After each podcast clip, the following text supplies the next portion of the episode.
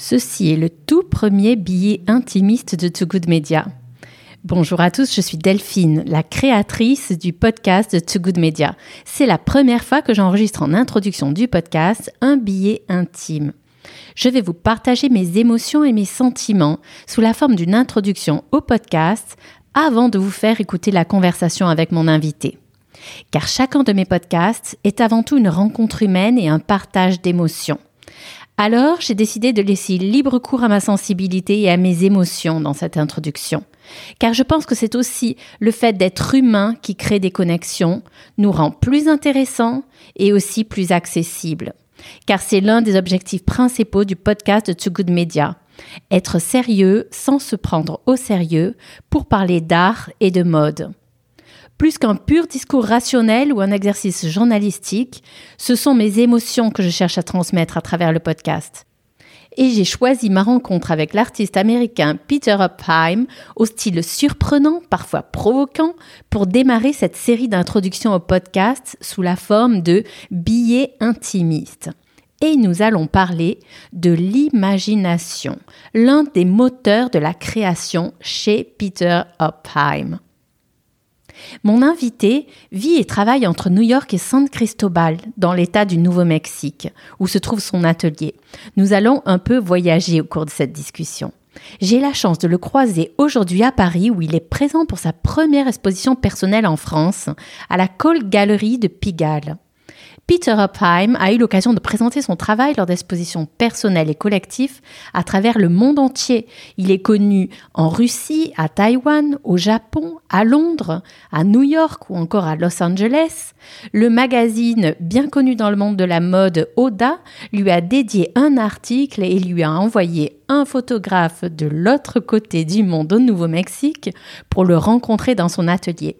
Et moi, j'ai la chance de le rencontrer aujourd'hui à Pigalle, chez moi, à Paris. En rencontrant cet artiste peintre, je savais que la discussion allait être passionnante et surprenante pour les auditeurs du podcast. J'étais prête à lui poser toutes les questions que personne n'avait osé aborder. Par intimidation ou par peur de passer à côté de l'œuvre, certainement. Car dans l'art, pour moi, mais aussi pour mon invité, il n'y a pas de règles ni de limite à la création et à la perception de l'œuvre par le spectateur. Et je n'ai pas été déçue par les réponses de Peter Hopheim sur son œuvre. Au contraire, vous allez voir. Son style est reconnaissable entre tous de par sa forme d'expression inhabituelle, voire provocante, constituée de petits personnages issus de son imaginaire. Enfin petits, à taille réelle, on peut y croiser de petits monstres, de petits animaux de forme irrégulière, comme autant de sculptures en pâte à modeler, mais qui représentent à taille réelle, car pour lui, ces personnages sont tout autres que fantastiques. Contrairement aux apparences, ces personnages permettent à l'artiste de transmettre un message très sérieux. Nous avons parlé de thèmes très intéressants dans le podcast comme l'imaginaire, la conscience et l'inconscient, la spiritualité, la création artistique et le processus créatif, et surtout nous avons parlé de l'humain. Si l'imaginaire et le rêve sont faussement associés au conte pour enfants, c'est peut-être parce que nous avons oublié des références artistiques hyper importantes, comme les personnages de la comédie divine de Dante, qui met en scène aussi bien des hommes contemporains du poète que des dieux de la mythologie, ou le personnage fantasmé de Béatrice, sa muse, dont certains ont mis en doute l'existence réelle. Mais quelle importance que le personnage soit réel ou imaginaire pour apprécier l'œuvre de l'artiste et entendre son message. Bien que l'action se situe dans un univers métaphysique, Dante, dans la comédie divine, décrit les lieux avec réalisme et force détail en les peuplant de nombreuses figures célèbres ou imaginaires. Pour mon invité, Peter Hopfheim, c'est la même chose.